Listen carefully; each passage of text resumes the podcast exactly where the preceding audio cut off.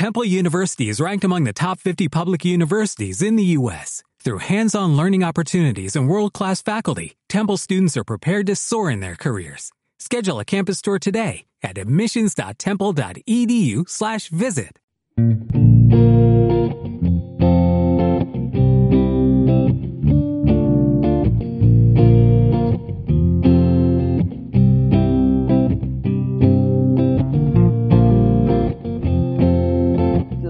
Del Espíritu Santo en, mucho de su trabajo. Em, y precisamente, pues, ¿qué, ¿qué, nos decía San Agustín de, de, qué es el amor y el mal, no? O sea, al final, para San Agustín, el mal era algo sin sustancia, eh, esta falta de perfección, esta falta de amor, y, y, obviamente, pues, lo relacionamos como esta falta de Dios. Y la verdad es que me puse medio nerd, así como a buscar muchísimo sobre estas reflexiones, como quién más ha reflexionado sobre estos temas y encontré una reflexión que me encantó de Bishop Barron. ¿Ustedes uh, lo conocen? Sí, sí, sí. sí. Soy fan. No, hombre, es que es, para quien no lo conozca, es el obispo de Santa Bárbara, California, y es un obispo que la verdad, pues también es un filósofo y eh, es, es, un gran crítico de, la actualidad y a, mí me da mucha luz en muchos temas. Y me encantó lo que hacía me encantó la reflexión que hacía sobre este tema de la banalidad del mal, precisamente hilándolo a, a Hannah Arendt. Y él dice, el mal nunca puede ser hermoso, solo puede ser glamuroso o superficialmente atractivo.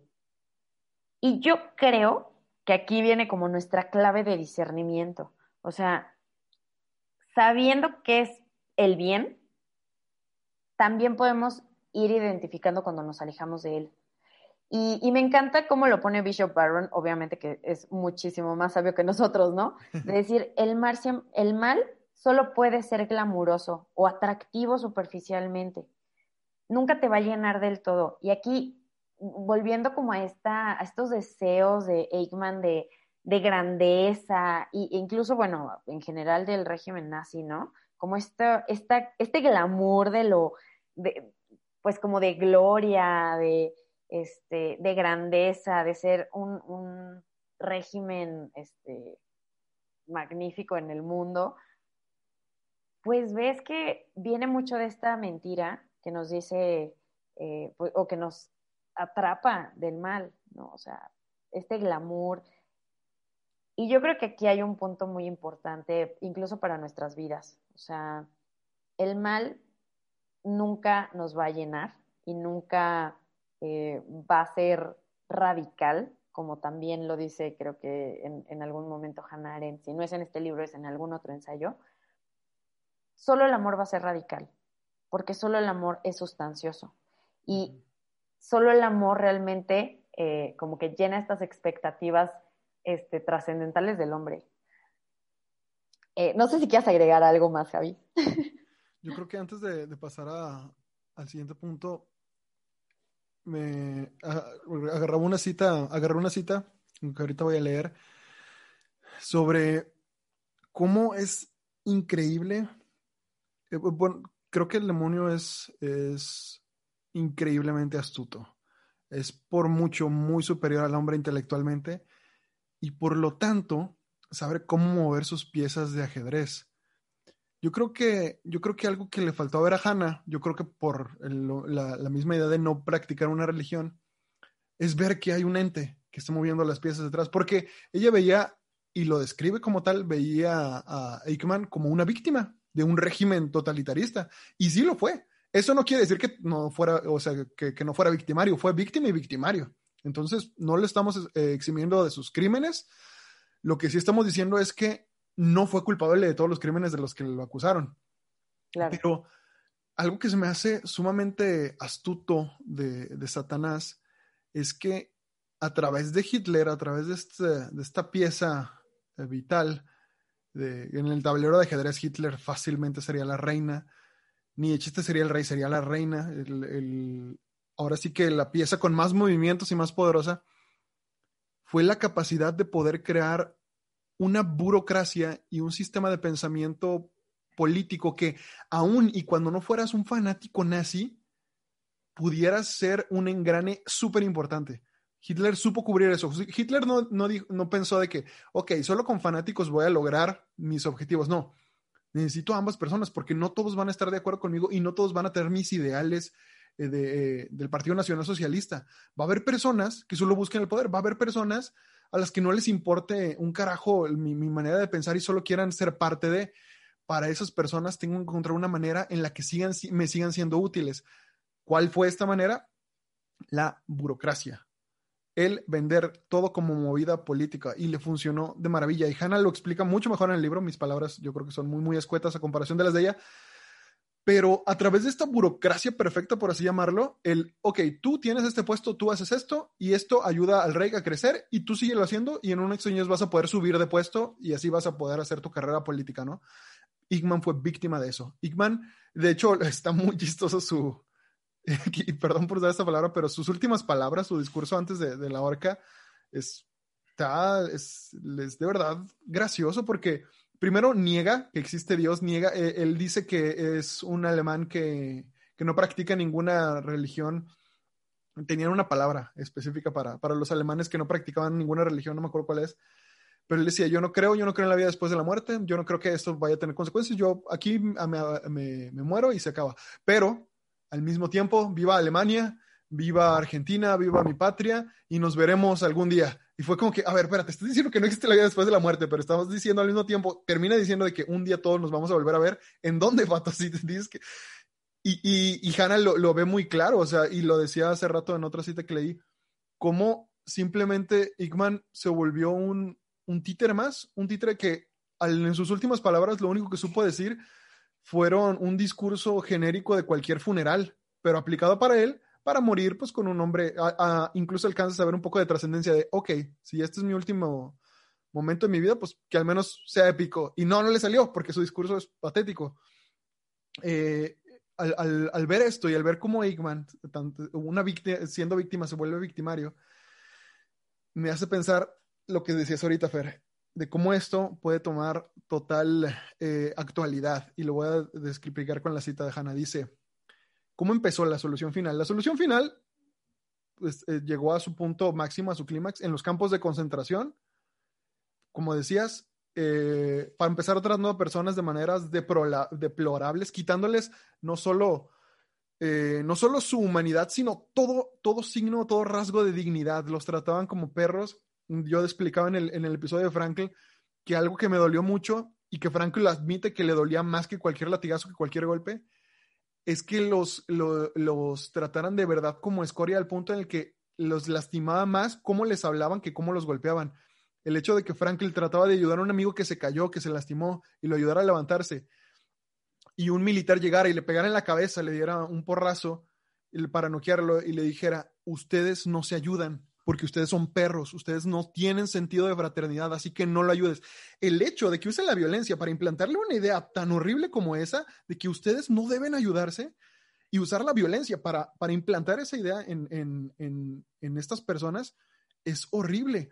Este, todo esto que estoy explicando es el culmen de la solución final. ¿Cuál es el inicio? Este dice Hannah. ¿Cómo empiezas desde cuál es el primer paso para terminar haciendo esto tan horrible en los campos de concentración? Dice Hannah. Es notorio que Hitler comenzó sus matanzas colectivas concediendo primero la muerte piadosa a los enfermos incurables y que tenía la intención de continuar su programa de exterminio desembarazándose de los alemanes genéticamente lesionados, es decir, los que tenían enfermedades de pulmones o de corazón. Pero prescindiendo de este hecho, resulta evidente que tal tipo de matanzas puede dirigirse contra cualquier grupo, es decir, el criterio selectivo depende únicamente de ciertos factores circunstanciales. Cabe concebir que, el mismo, que, en el sistema económico basado en la automación que puede darse en el futuro no muy distante, quizás aparezca la tentación de exterminar a aquellos cuyo cociente de inteligencia esté por debajo de cierto nivel. Y es increíble, o sea, es claro, o sea, yo, yo, no, yo no vengo aquí a dar un discurso sobre el aborto, pero es claramente, o sea, el, aborto es el holocausto del día de hoy. Eh, y se puede aplicar para cualquier tema. Por ejemplo, pensamos en la eugenesia nazi. La eugenesia es, es buscar el, eh, es este concepto eh, de, de buscar, ahora sí que todas las características buenas y saludables de, para una raza. Que este Hitler lo llevó al extremo, la eugenesia para nada, para nada, para mí es buena y verdadera. Dios sabe cómo crea al hombre y Dios sabe con qué condiciones nace cada hombre. La eugenesia era, oh, ese niño nació con un problema, ese niño nació con síndrome de Down. Uf, no había un solo niño con síndrome de Down ni con ninguna eh, anomalía congénita en el régimen eh, del Tercer Reich. Ni uno, ni uno solo. Todos los pacientes que tenían problemas del corazón y de pulmones, adiós. Todos los ancianos que ya no servían y no apoyaban nada de la cosa, todos adiós. Esta, esta eutanasia y eugenesia tan tremenda empezó con una idea relativamente que buscaba el bien, ¿no? Que buscaba el, ah, pues que no sufran. Ah, ¿sabes qué? Y obviamente empezaron con los judíos, pero después lo pasaron totalmente a los alemanes al punto en el que, y el niño este, nació con ese defecto, y sabes que no tíralo a, los cocodrilos como lo hacían los espartanos o los egipcios. Eh, es, tremendo. Y lo increíble es que basta con pensar tantito. Imagínate universo alterno, como te acuerdas en que, pasa en, en DC Legends of Tomorrow. Este universo alterno en el que ganan los nazis, ¿no? Y entonces estás en el 2020 con la Alemania nazi conquistando todo el mundo. Yo me pregunto, ¿cómo nos hubiera ido a los mexicanos? De verdad, o sea, sorry. A Hitler nomás le faltaba salir de, de Europa para encontrar para, ver, eh, para, ver, las caras de judíos en otras razas, totalmente. O sea, imagínate, nosotros por, por, genética somos chaparritos, nuestro color de tez no era su favorito. Aquí estamos tres personas de tez morena, que la verdad yo siento que es una ventaja. No quiero ser eugenésico, pero siento que no, no es cierto. tiene muchas ventajas. Tiene, muchas, tiene muchas ventajas. Nosotros no nos ponemos rojitos cuando nos da el sol. Eh, yo creo que, yo creo que, o sea, lo dice perfectamente Ana bastaba con que se movieran ciertos factores para que lo que le aplicaron a la, a la raza judía se lo aplicaran a cualquier pueblo, a cualquier raza. Y eso es un peligro latente, de verdad. Basta mover bien tus piezas de ajedrez para empezar a deshumanizar a una raza. Lo mismo que cada vez que veo un tuit de, es que si van a traer a niños a sufrir al mundo, pues no los traigan. No. ¿qué estás diciendo? O sea, ni siquiera ha nacido un niño. Y tú ya crees, o sea, tu mente ya te está diciendo que va a sufrir. O sea, tu mente ya te está diciendo que por el hecho de no, de que, ay, una mamá va a ser soltera, el niño va a ser infeliz. ¿Quién te está diciendo eso? O sea, ¿por qué, por qué aseguras que una mamá soltera o que, o sí, un niño que no tiene las, las, las mejores oportunidades va a ser infeliz? ¿Eso qué tiene que ver? O sea, ¿qué tiene que ver el dinero con la felicidad? Entonces, ¿qué tiene que ver el sufrimiento con el tener una buena vida? Porque las personas, las personas en toda la historia de la humanidad que más lecciones nos han dado tanto en filosofía como en cualquier otra ciencia, aunque para mí la filosofía es la más alta de las ciencias, las personas que más nos han enseñado son personas que han sufrido mucho. Y el concepto del sufrimiento para el católico obviamente es muy diferente que el para el de una persona común, pero tanto miedo le tenemos al sufrimiento. el, ejemplo claro es, es Frankl, o sea, el hecho de que haya sufrido tanto, él se hizo, nos dice a todos y se dio cuenta él que dices, que dice, no tendría sentido la libertad si no fuera posible tanto sufrimiento. O sea, él experimentó tanto, tanto sufrimiento que dice que cobra sentido y, es aún más bella la libertad. O sea, entonces nos enseña una lección increíble que nosotros jamás vamos a experimentar en carne propia, pero la podemos ver en su sufrimiento y en todo lo bueno que él le sacó. Más bien que esperemos nunca experimentar en carne propia. Esperemos nunca. con, todo lo que pasa, quién sabe qué puede pasar en este mundo. No, y que con todo este conocimiento, pues tenemos esta responsabilidad de, pues, de levantar la voz, ¿no? Y ahí les, les dejo un nuevo, eh, como dilema ético y moral de nuestros días. Justo en, días pasados se propuso en el Congreso de Estados Unidos una iniciativa de ley para que si un bebé que se que por alguna razón sobrevive un aborto, eh, digamos, eh, a ver, la, propuesta de ley iba por, en, este sentido, de que si un bebé sobrevivía un aborto, que el personal médico atendiendo lo pudiera atender y, digamos, mantener con vida. O sea, ya, digamos, ya está fuera del vientre de la mamá. No se llevó a cabo el aborto. O sea, digamos, no funcionó y el bebé sobrevivió. O sea, ¿cuál debería de ser la postura ética y moral? O sea, cuando yo lo escuché, de verdad se me hizo algo en la panza. Em, pues rechazaron la propuesta de ley, ¿no? es decir, de, de, pues no, no, no queremos abrir esa, ese punto de debate en el que, pues por supuesto que el personal médico tiene que salvarle la vida. O sea, y ese, ese, a mí ese, digamos, como ese debate me puso en perspectiva todo lo que, de, a ver, soy provida desde hace ya este, un tiempo, pero yo lo he dicho abiertamente, o sea, no siempre fui como súper provida. Y, y yo como que abiertamente decía que había situaciones en las que el aborto este, estaba pues justificado, shalala. Y, y de verdad el escuchar este caso en Estados Unidos me reafirmó tanto mi postura de, es que el aborto nunca puede estar justificado. Em, porque, o sea, si tú te pones en esa situación, el aborto se lleva a cabo y por alguna razón el bebé nace, tú no lo puedes dejar morir, o sea, por humanidad. O sea, cuando escuché que se había desechado la propuesta, de verdad me, me rompió el corazón en muchos sentidos. Y, por supuesto que me hizo mucho clic con, lo que, con lo que estamos hablando el día de hoy, ¿no? Eh, esta idea de la humanidad depende de cuando yo quiero, de mis necesidades, incluso de mi contexto económico, emocional. O sea, no es minimizar la situación de las mamás, por supuesto que no. Y ustedes saben que desde No la típica feminista estamos empujando esto. Visibilizar las situaciones de las mamás pero no podemos como humanidad abrir estas ventanas a decir, vamos a dejar a la subjetividad el que una persona viva o no. No se puede porque pasa lo que describió Hannah Arendt en este libro y totalmente me pongo chinita, ¿no? Este, me, se me eriza la piel de no podemos em, caer en esta lógica de que los seres humanos valen porque yo digo, eso, eso es lo que diría Hitler, ¿no? Exactamente. Yo, yo lo decía, y me acuerdo que puse un hilo de Twitter que claro que no se iba a hacer viral, llegó a 70 faps a lo mucho, pero me encontré varias notas y las fui siguiendo de, periódicos de cómo la tasa de nacimientos de anomalías congénitas como el síndrome de Down en España había descendido increíblemente. ¿Por qué? Porque al momento en el que se hace eh, la amniocentesis, creo que se llamaba, no me acuerdo bien, espero no estar largando, si algún eh, estudiante de medicina o algún médico nos está escuchando, me refiero a este método de diagnóstico en el que a través del líquido amniótico pueden saber si el bebé va a tener trisomía 21 o no.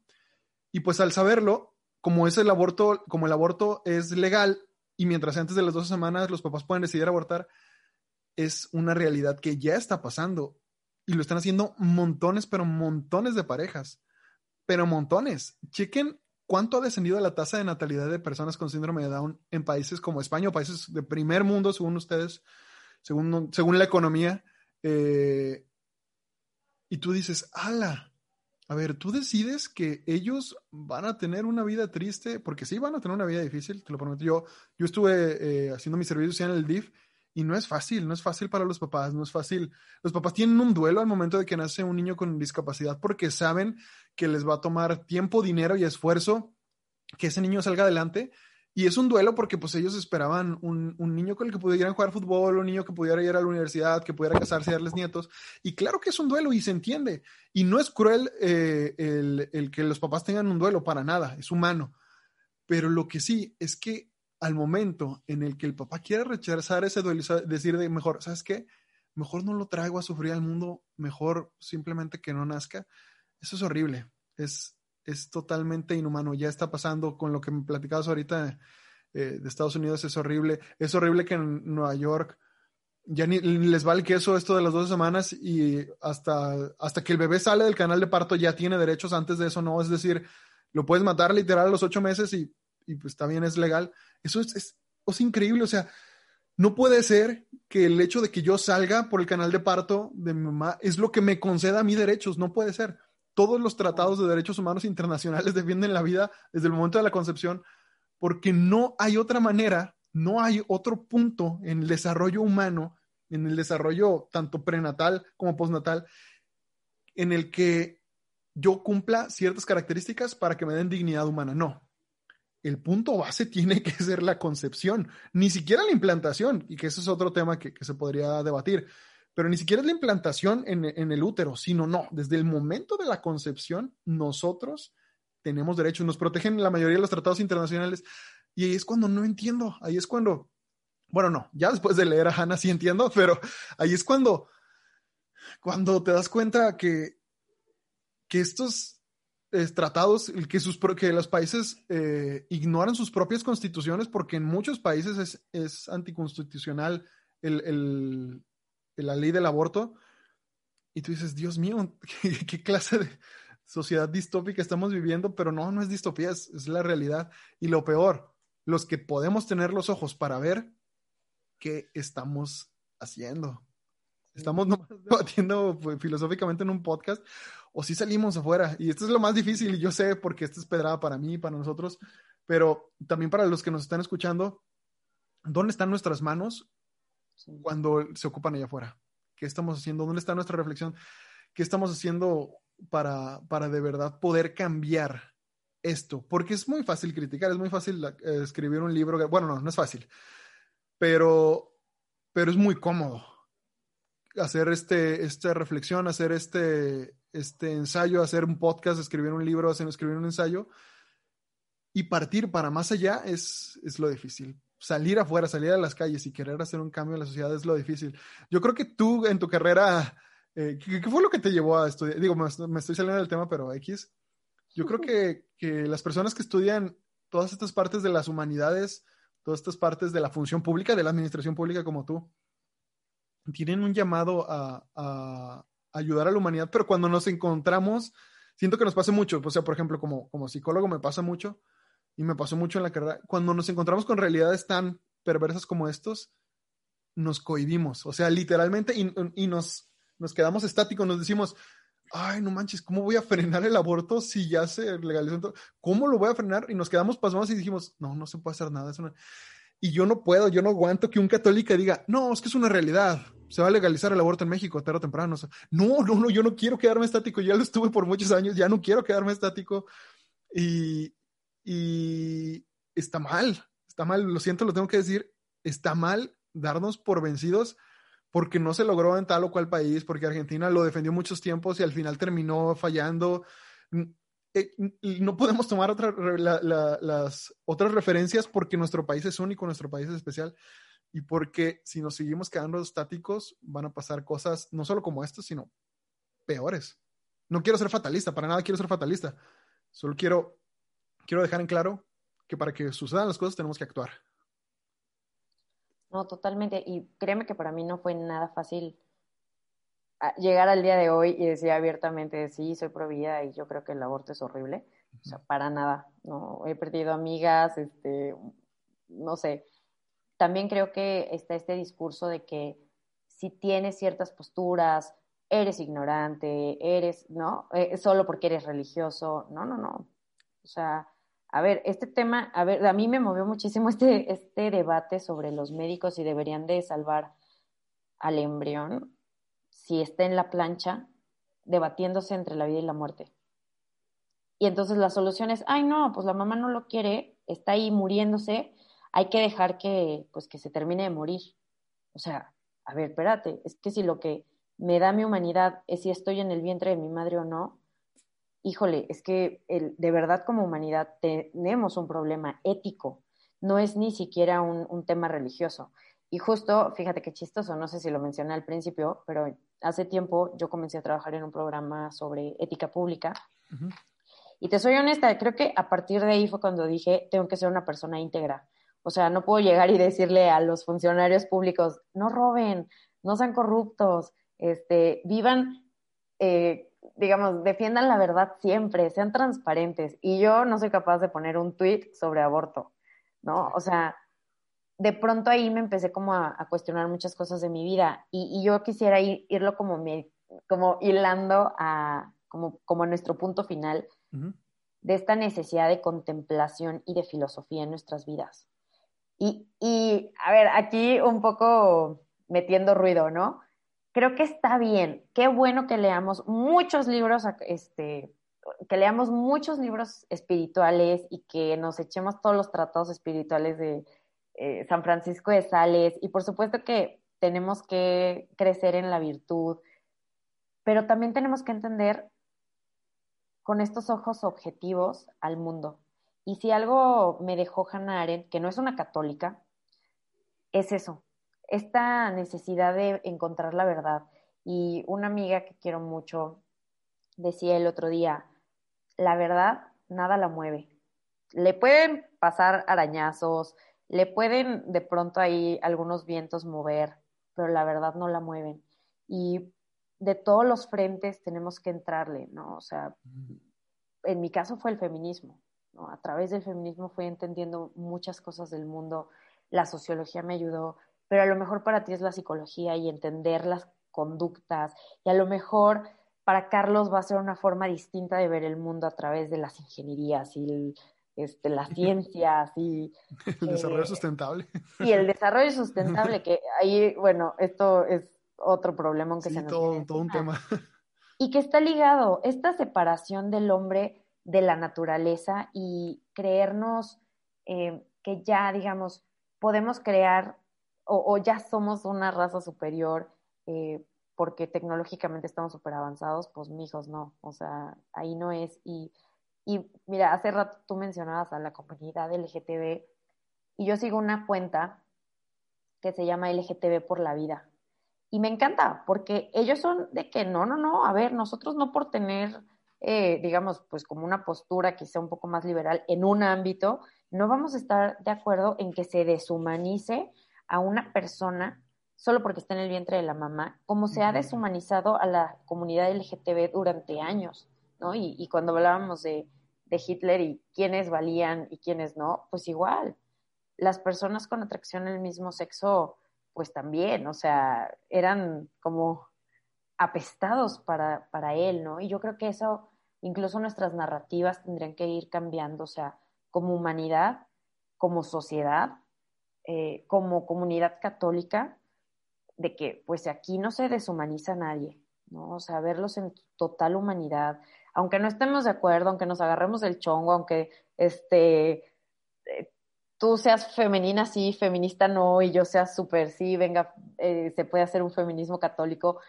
aunque no estemos de acuerdo y aunque, digamos, sí, en muchos temas no, no, incluso no podamos estar de acuerdo en las formas de vida de la gente, una cosa es, dice, o sea, como disentir, y otra cosa es el que yo diga que tu existencia no vale, porque eso es muy fuerte.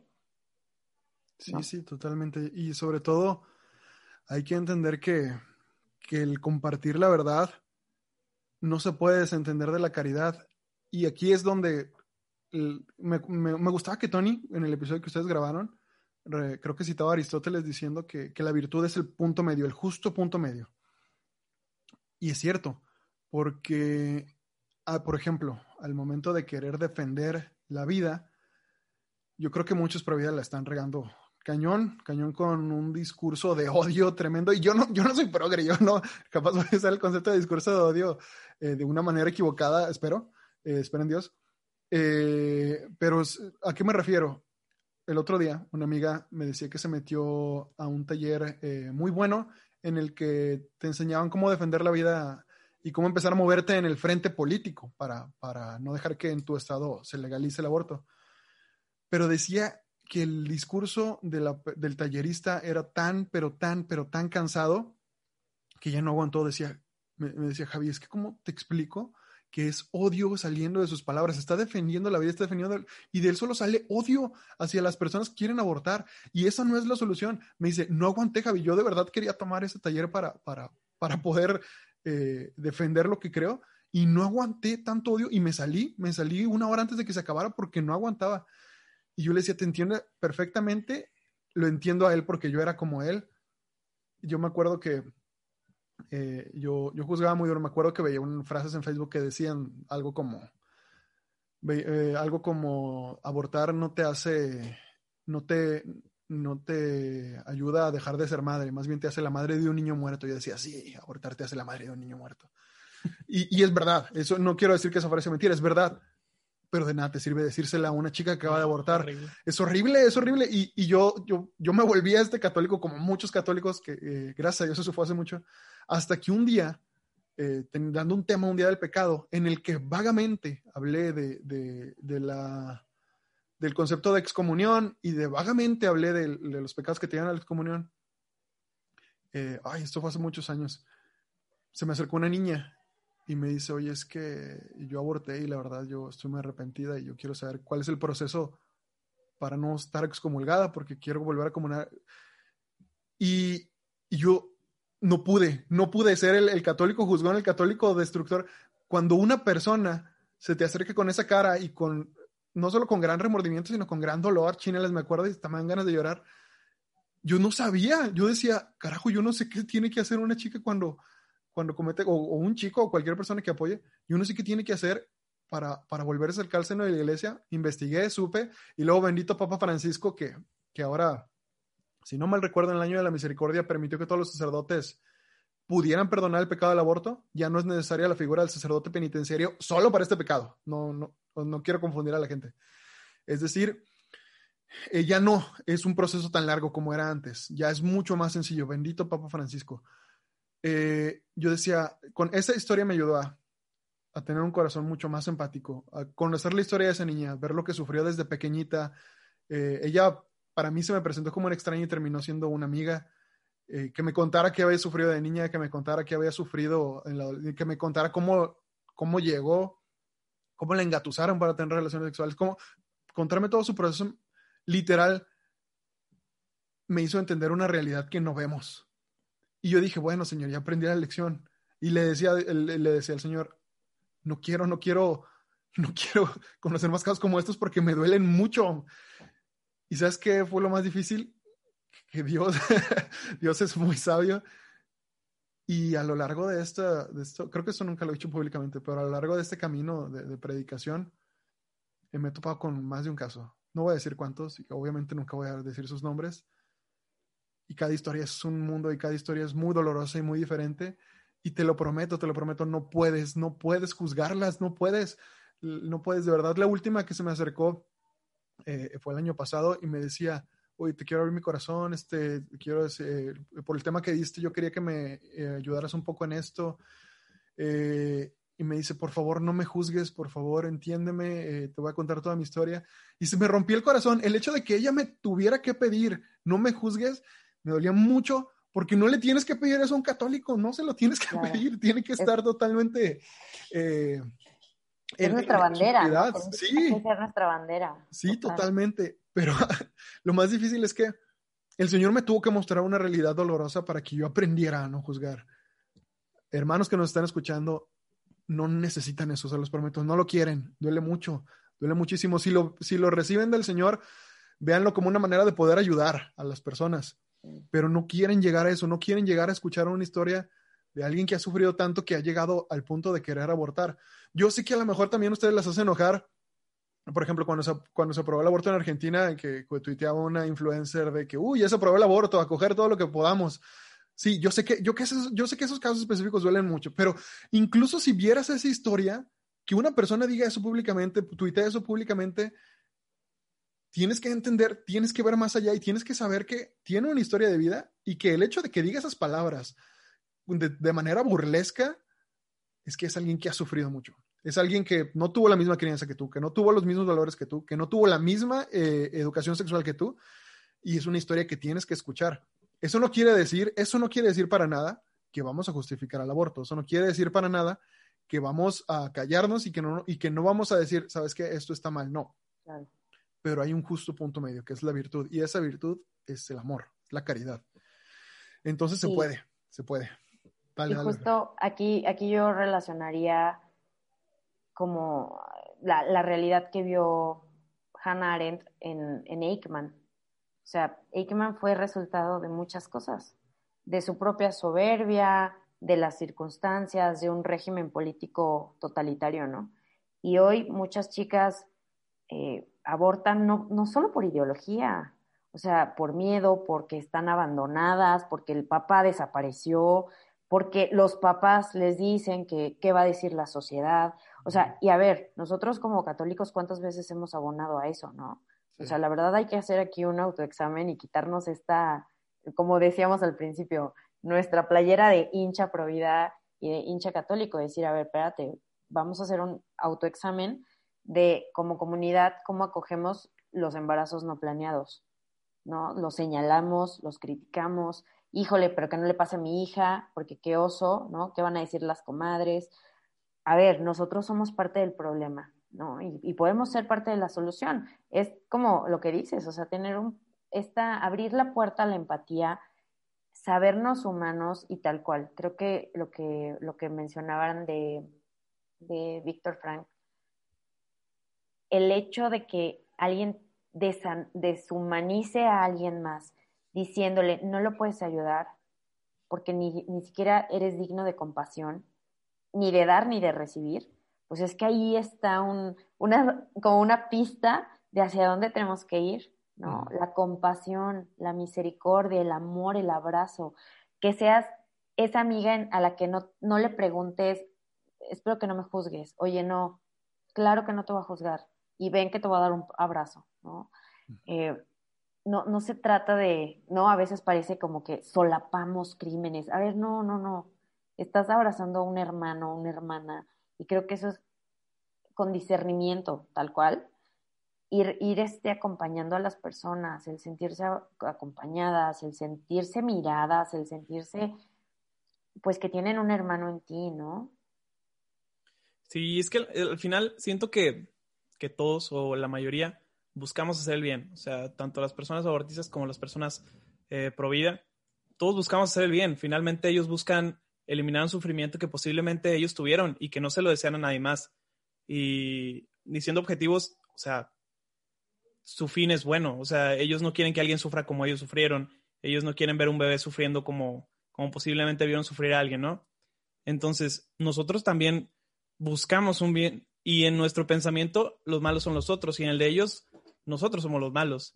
Entonces, siento que esto se trata más que de convencer, de, seguir actuando, ¿no? Y, actuando con misericordia, con mucha paciencia, porque en una discusión no gana el, el, el que se precipita y le demuestra al otro así, porque a pesar, si lo haces de una mala manera, a pesar de que tengas todos los datos, no convences a la otra persona. La otra persona se tapa los oídos y simplemente no te va a querer escuchar por una mala actitud. Entonces, siento que más que nada es tener en cuenta que todos tenemos sesgos en nuestra búsqueda de hacer el bien. Todos tenemos, eh, no, no, más bien, ninguno tenemos la vista totalmente clara, no somos santos, no estamos viendo el panorama completo de nada. Entonces, no creernos con la verdad absoluta, ¿no? No, no creernos mucho menos, creernos mejor que el otro porque nosotros estamos del lado pro vida o porque nosotros somos del lado abortista. No creernos mejor, sino buscar, buscar una comunión, buscar buscar fraternizar con la persona, buscar entender a la persona por qué está pensando de esa manera. Y la única manera de hacer eso es a través del amor, a través de una verdadera amistad. o sea, muchas veces veo las, las peleas en, en Twitter y así, yo digo, ¿qué estás sacando de provecho? O sea, realmente no estás conociendo a la persona, no estás fraternizando, no van a llegar a un acuerdo, por más que nada, porque todo este, todo este hecho de, de, la, de la tecnología, todo esto de estar hablando detrás de una pantalla, nos deshumaniza ciertamente nos deshumaniza. Tú no estás hablando con una persona, estás escribiendo en un post de Twitter, no le estás diciendo a la cara lo que estás poniendo, entonces te deshumanizas y pones cosas horribles, cosas que no le dirías a la cara a una persona.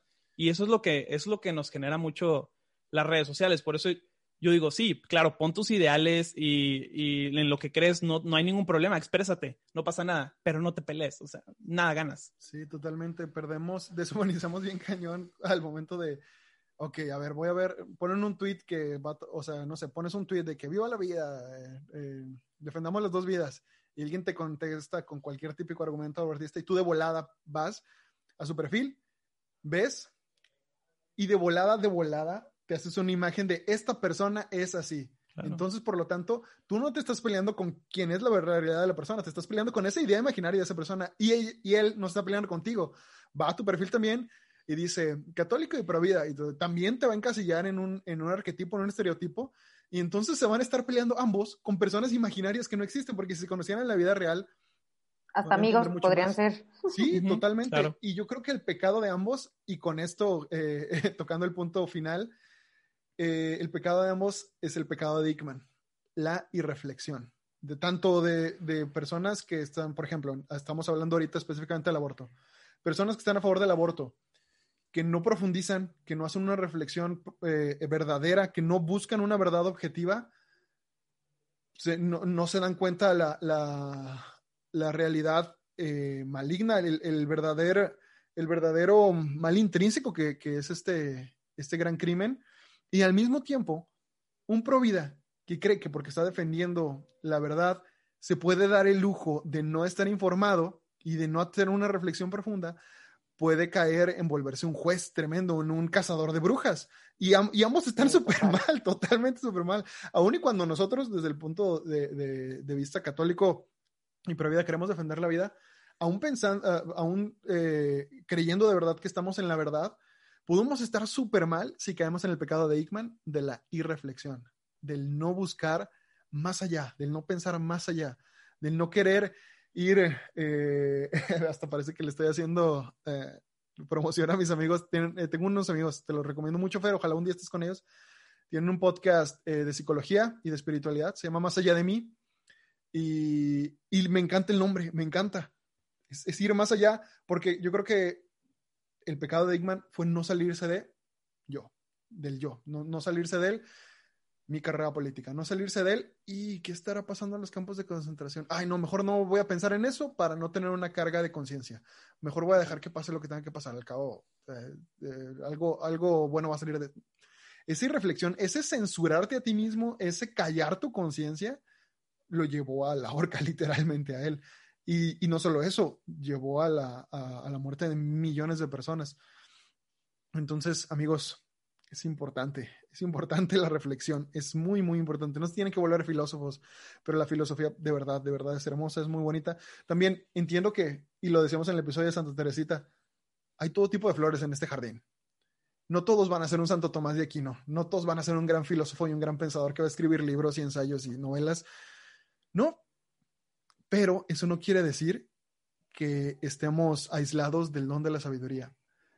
Te lo prometo que personas que tú podrías considerar muy sencillas y poco adoptas un campesino, un, no sé, una persona que trabaja en un taller mecánico, una persona que, conduce un autobús, una persona que tú ves que ejerce un oficio que no tiene nada que ver con altas esferas del saber, tú al momento de tratarlos te das cuenta de que sí tienen una reflexión filosófica. Y, no, y a lo mejor ellos no lo saben y a lo mejor no lo ven, pero basta con que quieran entrar un poquito en, eh, eh, en su corazón a ver qué hay y luego salir de sí mismos para compartirlo a los demás. Y ahí te das cuenta que tu abuelita, tu abuelito, aunque no acabó la primaria, es muy sabio. No solo por la experiencia, sino por el ver más allá de sí mismo y por el, querer ayudar a los demás. Estoy pensando literal ahorita en mis abuelitos, los tengo muy presentes. Eh, pero esto es a lo que voy. Todos, todos estamos llamados de verdad a la contemplación interior y al exterior completamente, a la reflexión a la filosofía. Todos estamos llamados a ser, a ser filósofos, a lo mejor no formalmente, a lo mejor no este, estudiando filosofía, pero sí a, como dice mi buen amigo George, a hacernos una pregunta. ¿Algo con lo que quieras cerrar tú, Fer, para, para ir terminando el episodio? Yo haría un recordatorio de lo que nos decía Bishop Barron sobre el mal, de que el mal nunca puede ser hermoso, solo puede ser glamuroso o superficialmente atractivo y creo que ese puede ser un buen recordatorio, sobre todo cuando a veces nos dejamos llevar por estas lucecitas, ¿no? Y también alejarnos de esta idea de que poseemos la verdad absoluta. Yo creo que la verdad se va revelando y también es importante ir encontrando estas semillas de verdad en las personas con las que nos encontramos día a día, eh, aprender a observar, aprender a mirarlos con amor y con misericordia como los vería Jesús, ¿no? Y bueno, eso yo, yo cerré. Excelente, hermano. Híjole, me encanta lo que dice el, el, Bishop Barron porque, porque él pone claramente lo difícil ahorita que es, que es pelear contra todo esto, ¿no? Porque el mal se ha vuelto glamoroso y se ha vuelto moda, o sea, y nosotros somos vistos como las personas eh, crueles y las personas malas por pensar de una manera distinta, ¿no? O ver las cosas desde otro ángulo. Pero eso no nos debe apartar de la sociedad en el sentido de que yo era el típico que, que ay, este men no piensa igual que yo, lo voy a dejar de seguir. Este tipo tiene una ciudad muy extraña, sabes que no, no, me aporta, lo voy a dejar de seguir. Cuando no, porque eso, eso te puede aislar, eso te puede, te puede dar, o sea, te puede hacer perder perspectiva, ¿no? Del mundo real, porque hay muchas más personas que van a pensar como él. Y si tú no creas una estrategia para tratar con esas personas, en cambio las excluyes, realmente no estás siendo un buen católico. O sea, porque Jesús no estaba, no se alejaba de las personas que pensaban diferente a él. Jesús estaba con esas personas. Esas personas son las que te debes acercar más. Claro, tú tienes tus 12 amigos, tú tienes tus 12 apóstoles, eh, sí, tus 12 amigos con los que caminas en la fe y, que piensan igual que tú, pero también debes estar cerca de esas personas que no piensan igual que tú. Entonces, yo es con lo que me iría, ¿no? Eh, tratar de, de, acercarnos a esas personas, tratar de no dejar de seguir a esas personas. Ahorita que estamos en, en una realidad virtual, no dejes de seguir a las personas que piensan diferente que tú trata, trata de comprenderlas, trata de, meterte más, de, de fraternizar, de, hacer amor, ¿no? De como, como estamos llamados todos los católicos. Totalmente. Yo, además de eso, me quedo. Súper de acuerdo. Eh, yo me quedo con no solo el. Es que la, empatía y el amor son importantísimos y son hiper necesarios para poder construir una sociedad bonita como la quisiera, como la quiere Dios. Pero no por esto debemos callarnos, no por esto debemos cerrar el pico. Hay un punto del medio, decía hace rato, y quiero volver a hacer énfasis en eso, en el te respeto, te quiero, te amo, y aunque tengamos maneras muy diferentes de pensar, podemos ser amigos, podemos ser hermanos, podemos querernos, amarnos mucho, pero no te, voy no te voy a dejar de decir que esto es lo que yo pienso y esto es la verdad. Eso es lo más importante. Decía, ay, Dios mío, estoy no me acuerdo si era San Juan Pablo II o el Papa Benedicto XVI, uno de los dos, se las debo. Ya en mi cabeza mezclo demasiado frases, pero estoy seguro que es uno de los dos, decía, la primera caridad que le debemos al hermano es decirle la verdad. Y es cierto, y muchas veces queremos dejar esa verdad, esa caridad hasta el final, pero no, es parte de, porque ¿quién es la verdad? Es Jesús. ¿Y quién es el amor? Es Jesús. Entonces van de la mano completamente. No puedes querer fragmentar la verdad. No puedes, quieres pues, eh, eh, fragmentar el amor. El amor y la verdad van totalmente eh, enraizados y abrazados porque están en una misma persona que es Cristo. Entonces no dejemos de compartir a Jesús en ambos frentes, tanto en esta cara de la, de la caridad y, y del amor que es la empatía y al mismo tiempo esta otra cara que sigue siendo la misma, que es decir la verdad. Ay, Fer, no manches, qué honor tenerte, qué gustazo. Mi corazón está de que ardiendo, de verdad, ahorita. qué gustazo tenerte. Este, bueno, creo que los tips para leer el libro los decíamos al principio, pero no sé si quieres decir algo eh, específico para hacerles eh, la recomendación a las personas. Siento que varios se van a quedar mucho con la espinita y lo van a querer ir a buscar. Bueno, nada más que sepan que en algunas partes está medio denso y tediosito, sobre todo cuando te empieza a explicar toda la estructura eh, burocrática nazi y tal, pero es muy interesante, la verdad aprendes mucho. Ese tip, si te empieza a cansar un capítulo, bríncate al siguiente y definitivamente tienes que leer el final, o sea, creo que es una joya, joya, porque aparte, bueno, eh, Hannah Arendt responde a todas las acusaciones que se le hicieron. Entonces, por eso es, yo creo que todavía más interesante. Y sobre todo también, mira, yo, yo cerraría ya, por fin, eh, diciéndoles, no, a ver, no, no se trata de comparar eh, una masacre horrorosa con algo más y, y, de pronto como quitarle como su justa importancia histórica al, pues al holocausto, que evidentemente es un pasaje horroroso en nuestra de nuestra sociedad y de nuestro mundo, no es quitarle importancia relacionándolo con, con temas actuales, simplemente es decir, abramos los ojos, pongámonos atentos, alertas, no dejemos que se sigan deshumanizando personas, no nada más en aborto, ¿no? O sea, creo que a veces eh, hay tantos problemas realmente alrededor, o sea, igual de graves, eh, este tema de la trata de personas, ver a las personas como productos, Em, los genocidios que están ocurriendo hoy mismo en otras partes del mundo. Creo que no podemos negar que es una posibilidad que se siga dando. Eh, desgraciadamente, pues el ser humano eh, puede llegar a ser tan creador como nuestro creador o tan destructor como ya lo hemos visto que, que podemos serlo, ¿no? Entonces creo que aquí se trata de que todos sepamos que podríamos llegar a ser un Aikman, que nos pongamos alertas y que pongamos tal cual eh, el espíritu pronto y también a que la carne no, no flaquee, ¿no? Totalmente. Mil, mil gracias, Fer. No agrego nada más. Pásanos tus redes, tus proyectos en lo que estás trabajando ahorita. Ya sé que estás sacando, ya están grabando el, podcast nuevo. Bueno, para los que no, para los que no escucharon al principio, arroba no la típica feminista. En Instagram y en Twitter, ¿verdad? también en, Twitter. Es, el mismo... En Twitter nos pueden encontrar como no-típica. Nos encuentran también en Facebook. También vamos a tener nuestro podcast en todas las plataformas de podcast existentes, pero además este, van a estar disponibles en YouTube. Entonces, si quieren ser de los primeros en enterarse que ya están listos, vaya y suscríbase. Excelente. De verdad, para si de pura casualidad alguno de nuestros escuchas jamás había escuchado de la cuenta de, de, Fer, vaya a seguirla en este momento. Seas hombre, seas mujer, tengas la edad que tengas, ve a seguirla en este momento. Te vas a encontrar una página llena de... Es que yo creo que a lo mejor la generación de nuestros papás tiene miedo por el, por el hecho de, de, tener la palabra feminista, ¿no? Porque pues tienen este miedo de, ay, no, es que va a ser una católica progre que mezcla las cosas. No, no, no, se os prometo que no van a encontrar, hasta ahora yo no lo he encontrado, yo tengo un ojo muy crítico, eh, no, no van a encontrar nada que vaya en contra de la sana doctrina, se los prometo, se los prometo. Yo sé que Fer nunca me va a fallar en eso. Vamos pues recen porque no, recen porque no. La verdad es que en, esta búsqueda de la verdad, pues tal cual este San Agustín lo dice en, la ciudad de Dios, ¿no? O sea,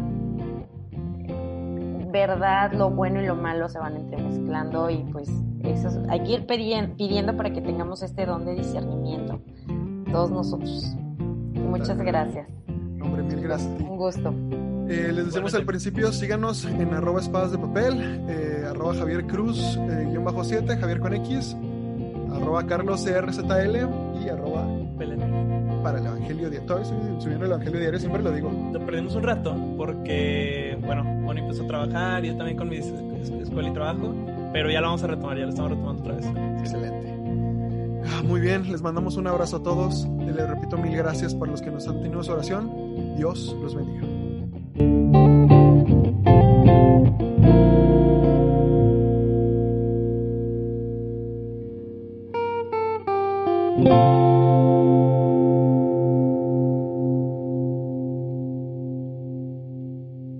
Dale más potencia a tu primavera con The Home Depot. Obtén una potencia similar a la de la gasolina para poder recortar y soplar con el sistema OnePlus de 18 voltios de Ryobi desde solo 89 dólares. Potencia para podar un tercio de un acre con una carga. Potencia para recortar el césped que dura hasta dos horas. Y fuerza de soplado de 110 millas por hora. Todo con una batería intercambiable. Llévate el sistema inalámbrico OnePlus de 18 voltios de Ryobi. Solo en The Home Depot. Haces más. Logras más.